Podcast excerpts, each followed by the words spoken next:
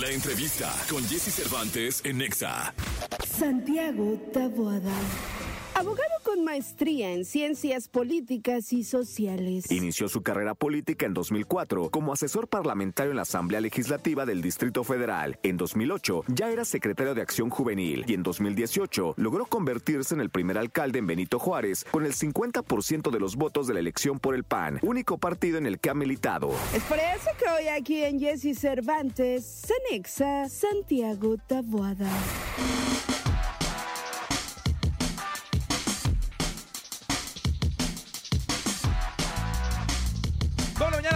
Minutos en vivo, totalmente con eh, todos ustedes. Santiago Taboada, ¿cómo estás? Bien, quiero decir, muchas gracias por el espacio.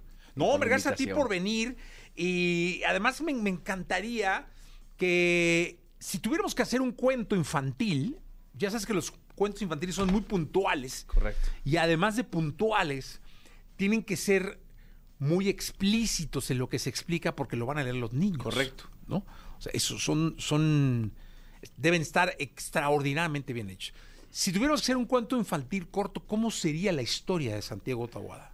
A ver, yo creo que sería primero, eh, desde nace un- una persona eh, muy, muy, que empezó a trabajar muy joven, ¿A qué edad? a los 15, Ok, muy joven. en- ahí en, en- en la botica del abuelo, ¿no? Sí. Ahí hacíamos polvos, hacíamos pomadas, ¿no?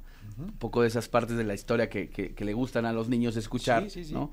Después, eh, que se fue a la UNAM a estudiar Derecho, se hizo abogado, pero en ese inter le, le interesó el tema de la política, el servicio público. Y empezó tocando una puerta, ¿no? Le abrieron la puerta y, y entró a hacer de todo, ¿eh? de las bardas, de los pendones, de los pósters, del volanteo, eh, hasta lograr hoy, después de seis años de gobernar una parte de la Ciudad de México, ser el candidato o el precandidato a jefe de gobierno de la Ciudad de México.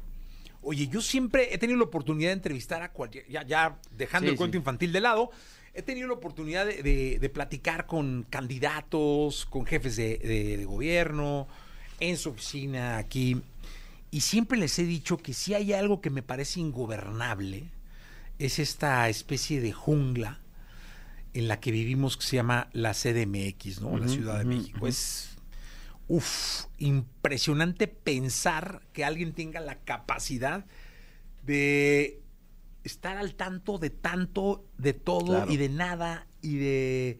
Pues debe ser un equipo muy pulcro el que esté a tu lado para que sean muy exactos y muy puntuales. ¿Cómo gobernar una ciudad así, caray? A ver, primero, yo, yo, yo te voy a decir, ahora, sí todos tuvimos nuestro propedéutico, nuestro, nuestra preparación. Y, y en mi caso, me tocó los últimos seis años gobernar una parte de la Ciudad de México. Importante, la alcaldía Benito Juárez. Es una alcaldía de medio millón de personas, de dos millones de personas todos los días de lunes a viernes de población flotante. Y lograr que en ese punto de la ciudad, cuando yo llegué, solamente cuatro de cada diez se sintieran seguros y yo dejarla en donde casi nueve de cada diez se sienten seguros. E- Es decir, ¿qué le preocupa a la gente realmente? Y un poco diciendo lo que, o este asunto de la jungla. Primero tienes que, tener antecedentes o haberte preparado para ello. Y creo que el haber hecho este ejercicio de, de gobierno en una parte de la ciudad seis años y haber tenido resultados buenos, o sea, que la gente que vive ahí diga, tengo servicios, tengo seguridad, los lugares públicos a los que voy son de calidad, eso, vamos a decirlo, es un, es un, primer, un primer ensayo, ¿no? Que, que para mí que es lo más importante de la ciudad, sí creo que tener un, un equipo de trabajo de primera. Porque eh, el- la política, el servicio público es lo más parecido al fútbol. Déjame decirte, porque porque tú puedes ser el mejor delantero del mundo. Nada más que para ganar campeonatos se necesita el mejor equipo del mundo. Se necesita el mejor portero, al mejor lateral, al mejor contención. Pues porque si no, no, no tienes... Puedes meter seis goles, sí, pero te meten ocho si no tienes un buen portero. A ver, está bueno eso. Tú vas de técnico ahora. Es correcto. ¿no? Vas a sentarte en el banquillo. Es correcto. Estadio lleno. Llenísimo. Llenísimo, barras y. sí, sí, sí. la- el la- estadio, la- ¿no? Sí, sí, sí. Cuéntame, ¿quién va a ser tu portero y quién va a ser tu delantero? A ver, para Nada mí... más. A ver, para mí, por ejemplo, el tema de la portería. tiene, tiene que ser la prioridad la seguridad. Ok. Porque ese es donde se meten, donde te meten los goles. Y obviamente para mí, el poder tener a la, a la gente que ya vivió experiencias, no solamente en la Ciudad de México, en otros puntos del país en materia de seguridad, y el yo haber encabezado la estrategia de seguridad que hizo la alcaldía más segura del país, es para mí prioridad, ¿eh? ¿Sí me explico? Sí. O sea, el yo haber tenido una alcaldía que era insegura, que tenían 19, 20 robos a casa habitación semanales, a pasar a cero, es, y no hay mejor, Oye, pero fíjate qué importante puesto ¿sí? que el hombre que lo ocupó pudo ser tu, tu contendiente. Claro, po- sin duda. sin O duda, debió o pudo ser sí, tu sí. contendiente, ¿no? Fíjate que por eso, este es, la, la portería es, hay que cuidarla bien, hay que dejarla en ceros. En un estadio lleno, en una final, hay que dejar el marcador en ceros. Entonces, la parte de seguridad para mí es prioritaria. Y obviamente la, la parte de la delantera. ¿Qué, qué es lo más importante para, para la gente en la ciudad después de la seguridad? Una palabra que no han podido resolver después de tantos años este gobierno.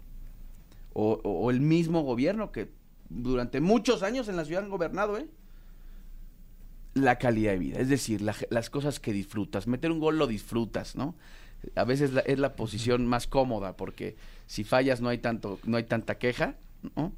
Y pues si metes gol el estadio se Sí, sí, para. claro, claro. ¿Y, ¿Y qué voy con calidad de vida? Tiene que ver con tener servicios públicos en la ciudad. Agua. Es increíble que haya zonas de la ciudad en donde no hay un día de la semana que haya servicio regular de agua. Esa calidad de vida de la que hablo tiene que ir acompañada con prioridades del gobierno para que precisamente el agua en la ciudad sea de calidad, el agua llegue para todos. Y otro punto para mí que es importante en este asunto de la calidad de vida. Tú no puedes pensar en esta ciudad en, en hablar de igualdad cuando la cancha está tan dispareja, cuando quien va a un hospital público le tardan un año en programarle una operación, en cuando un niño o una niña va a una escuela pública a esta ciudad. Y es una realidad, ¿eh? No estoy platicando ninguna historia, estoy platicando realidades que me ha tocado vivir. Por ejemplo, en una escuela en la Sierra de Santa Catarina, Iztapalapa, estuve y ver cómo parte del- de las obligaciones de los papás era llevar el lunch, llevar la mochila y llevar una cubeta de agua por niño. Fíjate la tragedia que estamos viviendo en la ciudad. Que quien va a una escuela pública se preocupe más por llevar una cubeta de agua que por aprender. O porque no se le rompe el uniforme en la banca. Eso es algo que tiene que cambiar en la ciudad. Por eso estamos haciendo un planteamiento de cambio. Después de muchísimos años. En donde ni se vive mejor, ni se vive más seguro, ni el metro está mejor después de tantos años, ni la seguridad está mejor. Entonces, ¿por qué, ¿por qué digo este asunto de los goles? ¿Por qué digo este asunto de la calidad de vida? Porque eso es al final lo que la gente disfruta. Y no, y no tiene que ver dónde vivas, ¿eh? Me parece que la palabra tiene que ser cómo vivas. Y lo que estamos ofreciendo es un cambio en el cómo, cómo puedes vivir. Y por eso hoy hay dos opciones en la Ciudad de México. Y esas dos opciones ya gobernaron una parte de la Ciudad de México. Y me parece que la gente tiene y tendrá la gran oportunidad de decidir, ¿cómo quiero vivir? ¿Quiero vivir con los servicios, con la seguridad con la que gobernó Santiago Taboada? ¿O quiero vivir con la falta de servicios, con la inseguridad con la que gobernaron los últimos años en Iztapalapa? Ahí está el dilema, ¿eh? Y me parece que la ciudad sí aspira. La ciudad está llena de aspiracionistas, aunque algunos se enojen, ¿eh? La gente en la ciudad sí aspira a tener esa calidad de vida de la que te hablaba, de tener un transporte público que sirva. Y no solamente hablo del metro, ¿eh? El metro es porque ya es una constante ver todos los días un problema. Hablo del camión, del micro, de la gente que se sube con dos celulares al camión, con el celular que sirve y con el chicharrón, para que al cuate que le robe, pues Dale le entregue el que no y dice, pues ya, o me partí la quincena en cuatro y unos en el calcetín y otro en el monedero. y- Esas historias tienen que cambiar en la ciudad. Y, y lo digo, por eso el planteamiento es un cambio con futuro. Porque una palabra que cancelaron es la palabra futuro. Y hoy en la ciudad no, no, no ves futuro en el transporte público, no ves futuro en la seguridad. Hay una parte bien importante, Santiago. Vamos a pasarnos un poquito, que, que, que nos aguante Jordi un segundito, eh, que me parece bien importante y es eh, extenderle una invitación. de un protagonista como lo eres tú, eh, a la gente a que, a que vote. Claro. Es- claro, creo que es vital que se credencialice quien no está credencializado y que voten. Sin duda. Porque creo que es importante votar, ¿eh? O sea, ojo. Sí, sí, yo sí, no de estoy hablando de que voten por ti. No, no, no, de Yo estoy hablando de que voten. Correcto, de que la gente participe. Cumplan con, con la labor Cívica. claro, cívica claro. de empadronar, de ir a sacar su INE Claro. y votar. ¿Qué opinas de eso? No, a ver, eso es fundamental para lo que viene el próximo año, porque se juegan demasiadas cosas. Y yo sé que a veces en este afán, cuando es como en el fútbol, regresando, eres comentarista, oh, pero este amigo lo hizo muy mal o falló el penal. Bueno, ¿por qué no estuviste listo para estar en la cancha? Y estar en la cancha también se trata de votar y de tomar decisiones. Y la decisión del próximo año es una decisión de futuro para la Ciudad de México, eh. porque son demasiados años y me parece que la ciudad requiere y le urge una sacudida, un cambio real. Y la gente tiene que participar, se tiene que enterar, tiene que formar parte de esas decisiones. Y sin duda, creo que el gran, el, el gran éxito de, de esta coalición, de esta alianza, es que la gente participe. Porque entre más gente participa, fíjate, mejor le va a esta coalición, a esta alianza.